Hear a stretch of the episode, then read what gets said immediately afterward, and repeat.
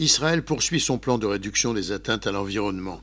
La Commission nationale des infrastructures a donné son feu vert au ministère de la Protection de l'Environnement pour trois nouveaux projets d'usines d'incinération des déchets. Elles verront le jour dans le centre du pays, présentées comme des usines de transformation de déchets en énergie.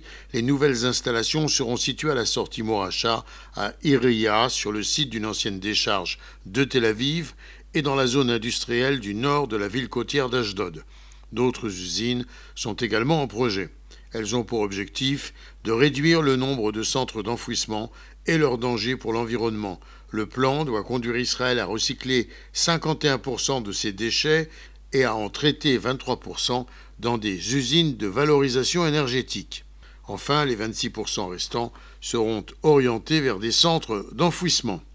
Actuellement, 80% des déchets terminent dans de tels centres. S'ils ne sont pas construits correctement, les sites d'enfouissement des déchets peuvent entraîner la pollution des nappes phréatiques.